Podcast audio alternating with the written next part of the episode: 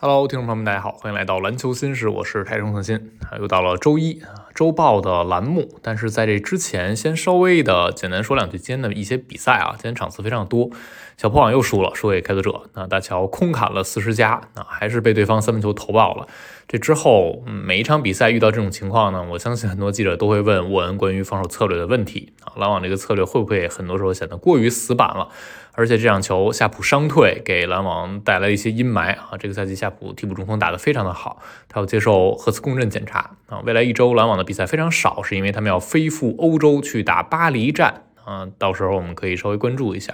然后剩下一些场次呢，主要就是后边几支流量大队的挨个登场，大家非常关注啊。太阳是输给灰熊这场比赛啊，真的。我觉得太阳这支球队的比赛气质现在是不够好的啊！三巨头出战，杜兰特复出，对面呢没有莫兰特，这场比赛能输，我是真的没想到啊！因为赛前我也在说，看到莫兰特左肩伤不打这个事儿之后，你就觉得灰熊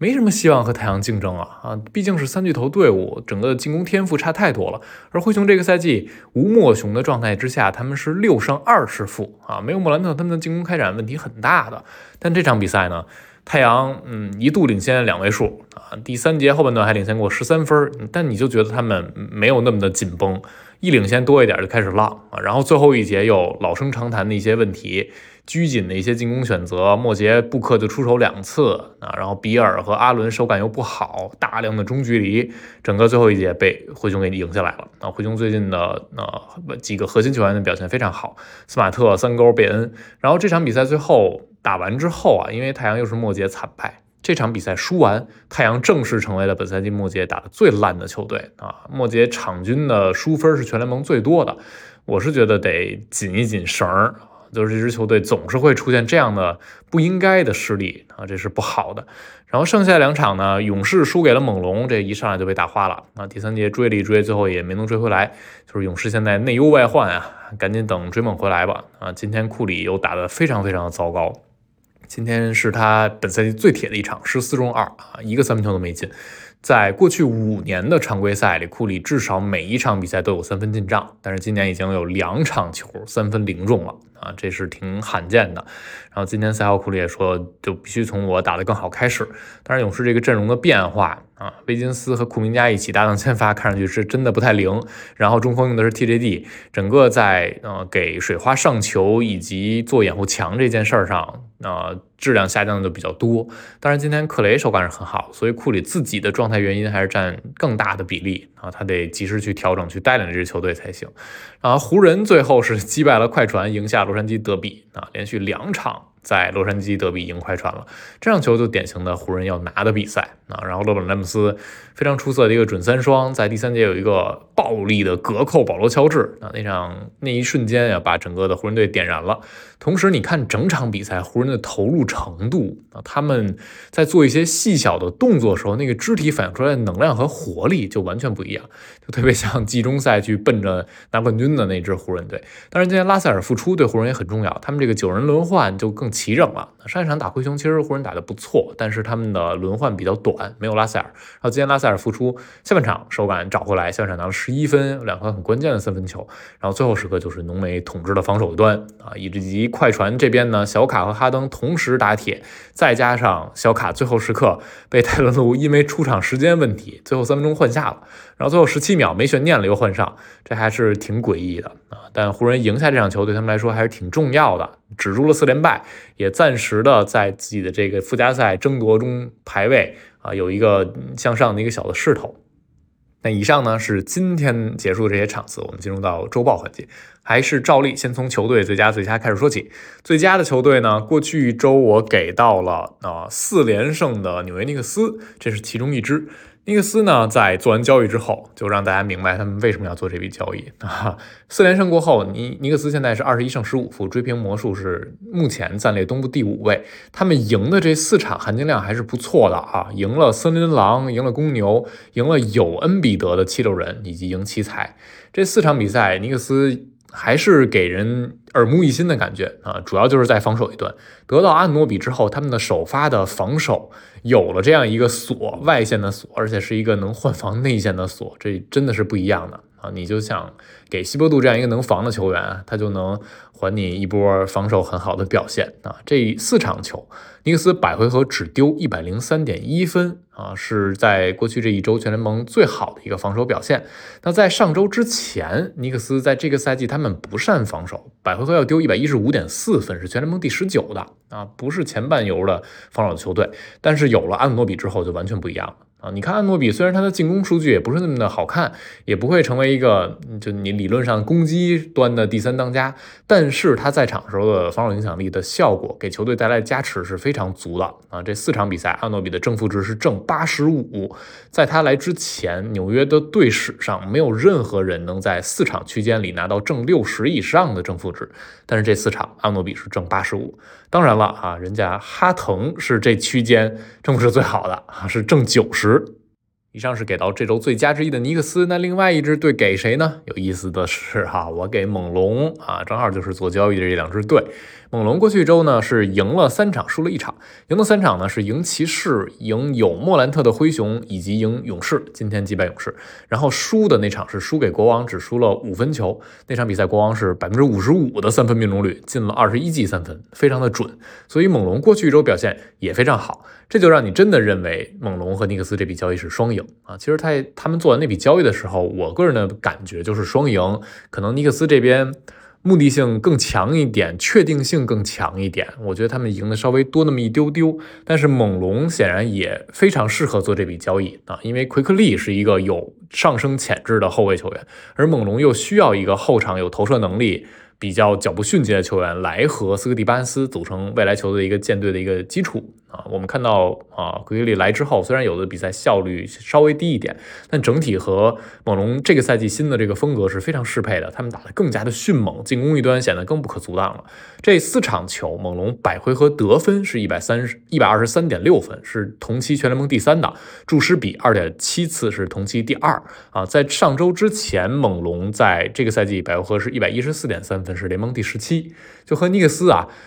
相近，但正好是反过来。尼克斯得到安努比之后，他们的防守突然上了一个台阶，而猛龙这边得到奎格利和。啊，巴雷特他们的进攻打得更加迅捷了啊，因为巴雷特就是一个纯去转换啊，投一些定点啊。今天这场打勇士打得非常出色，上半场表现一上来就爆开了，不断打转换。而奎克利呢，是一个有更好投射能力的后场球员啊，功能性也更丰富一些，能打一些持球挡拆，所以猛龙的进攻显得就更流畅。我觉得这笔交易真的是双赢啊，本周最佳的两支球队。那最瞎的球队我就选了一支啊，这支球队是密尔沃基雄鹿队。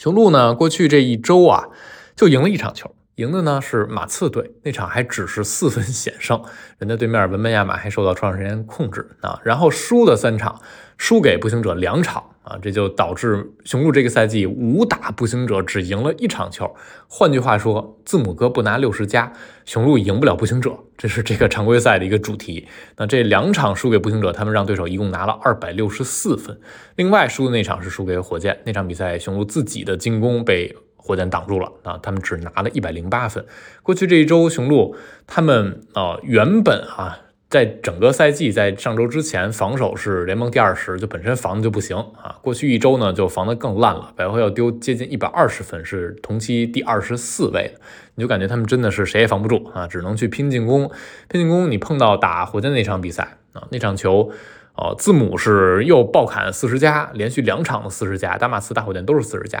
但是人家火箭的策略就是放你字母哥去单打独斗，把你其他的点掐死。啊，利拉德就被掐死了。所以这一周，其实我们给球员最佳的时候，你会看到字母的数据非常好看。但因为这个战绩，你不能给他最佳。同时，为什么字母数据那么好看，雄鹿还只能赢一场球啊？待会儿我们在最瞎的榜单上会看到一个名字。那过去一周，雄鹿是出现了挺大问题。字母哥也开始在赛后接受采访的说，我们这个轮换啊，我们的防守啊，需要有更有针对性的使用啊。这就是嗯这一周最瞎要给到雄鹿，他们要及时调整。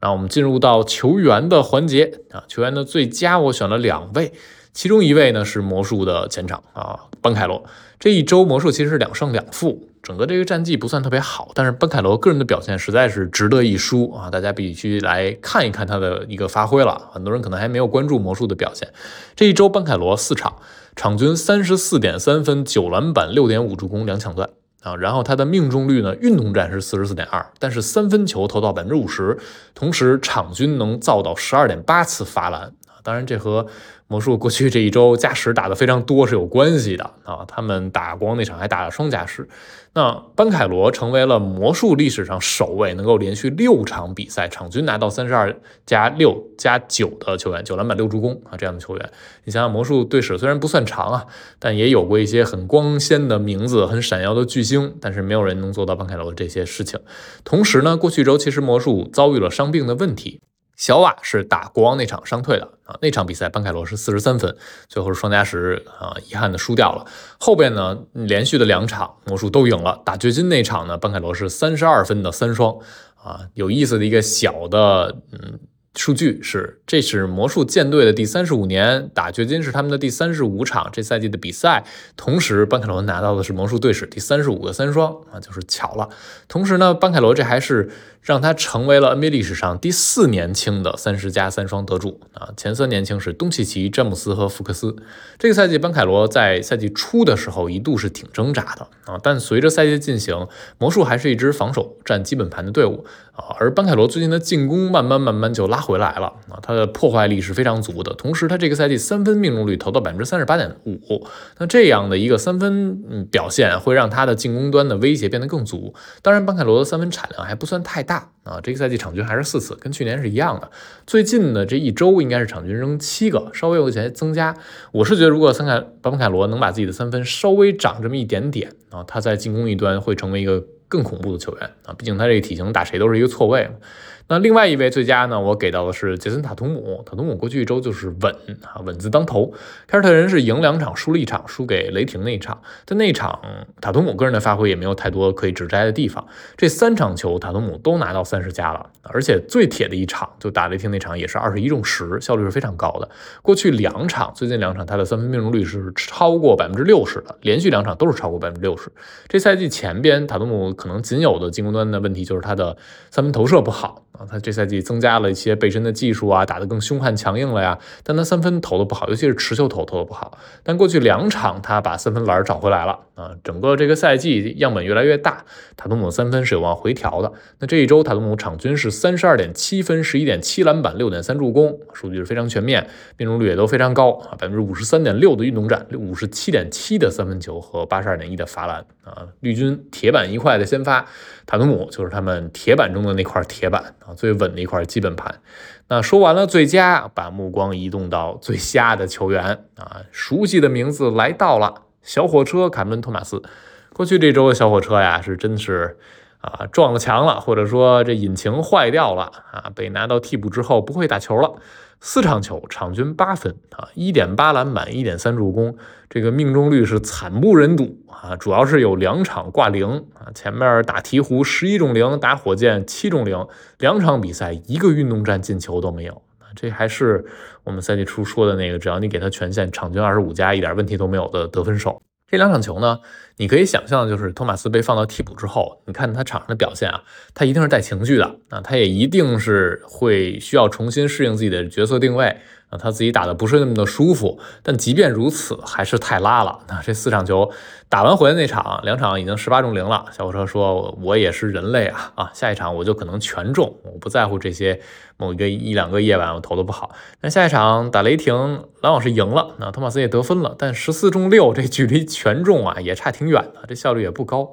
所以这一周，托马斯命中率百分之二十四点四啊，是这上周场均出手超过十次球员里运动战效率最低的啊，而且四场比赛只有九个罚球，这造罚球率也不是很好啊。前面我在微博上发了一条微博，是扎克洛维在分析托马斯他的一个定位和表现的，大家有兴趣可以去看一眼啊。简单来说，就是托马斯是一个你很难去帮他找准定位的球员。他洛维举了一个例子，是二零二零到二一赛季的塞克斯顿啊，那一年塞克斯顿场均二十四分，但是塞克斯顿是一个你让他打控卫啊，他传控不好啊，传球不好，视野不行，你让他打侧翼呢，太矮小啊，在防守端会出现比较大的问题，所以他很难定位，最终当时人们就觉得塞克斯顿是打第六人合适。那现在呢，托马斯类似，虽然托马斯和塞克斯顿那个问题还不太一样啊，托马斯他的体型够大，但是托马斯的防守很糟糕啊。这个赛季在托马斯进替补之前啊，他在场篮网百回合要输九点二分，全联盟最差，就是全队最差的，就是因为他在防守一端问题非常非常多，尤其是防无球。然后在进攻一端呢，托马斯体型要比塞克斯顿更大啊，但是。哦，他的传控也不好，他的传球总是慢半拍，助攻数据也非常低。我在微博上也写，呃，罗维介绍这个数据啊，就 NBA 历史上啊，在上一个每三十六分钟能出手超过二十一次，且场均助攻不到三次的球员是二零一二到一三赛季的甜瓜安东尼啊。人安东尼是什么级别得分手？托马斯能不能达到那个级别？当然，我也补了一条，就是在呃托马斯去到替补之前，他是。场均出手超过十七次的三十五名球员里，真实命中率倒数第二了啊，只比坎宁安的真实命中率要高。所以托马斯他这个高分呢，其实也没有建立在高效的基础之上。如果我们让托马斯放开抡，我相信他场均二十五加一点问题都没有。但是这个二十五加是一个什么效率的二十五加？如果是一个百分之五十五真实命中率的二十五加呢？就是你的真实命中率是达不到联盟平均水准的，那你很容易就被贴上一个标签，你是弱队刷子啊。篮网队。确实没有人能比托马斯更能攻坚，但你也不是一个高效的攻坚手，只是说别人差衬托出来你还行，你挺厉害的，但不代表你是一个真正高级别、高产高效的得分手。所以托马斯真的是一个需要去好好找到定位的球员，无论是球队给他的定位，还是他自己对于自己的定位。啊，你不能觉得我啊打一些很难打的对手，很凶悍的防守者，我咣咣能把球给你干进去，然后最后一看，我这二十次出手拿二十一二分，这真实命中率也就一般。那我觉得这不是一个能让你长期立足在联盟的表现啊，尤其是你在防守端是有缺陷的。啊，你的传球能力也是有缺陷的，所以过去这周啊，最下给到小火车一个，另一个呢就是给到利拉德。我们刚才说了，为什么字母上一周轰的那么猛，效率那么高，然后雄鹿赢球困难啊？利拉德最近的表现是很拉的啊。过去一周利拉德场均呢十九点八分，七助攻一失误，注释比很好看，这场均得分也算凑合啊，但是效率太低了，命中率百分之三十四点八，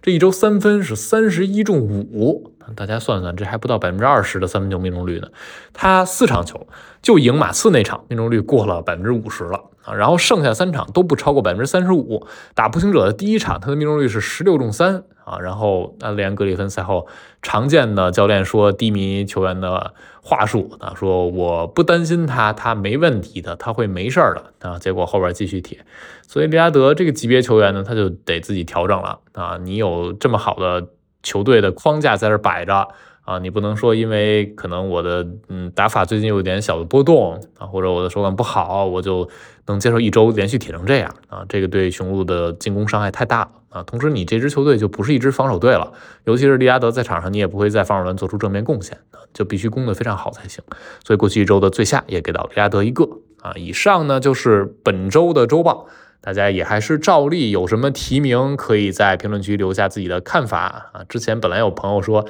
这一周小破壶可以上最下榜了吧啊，但是人家今天赢了快船，赢了洛杉矶德比，那暂时就别上了。我们看看后边的表现。好，今天就聊这儿，我们下期节目再见了，拜拜。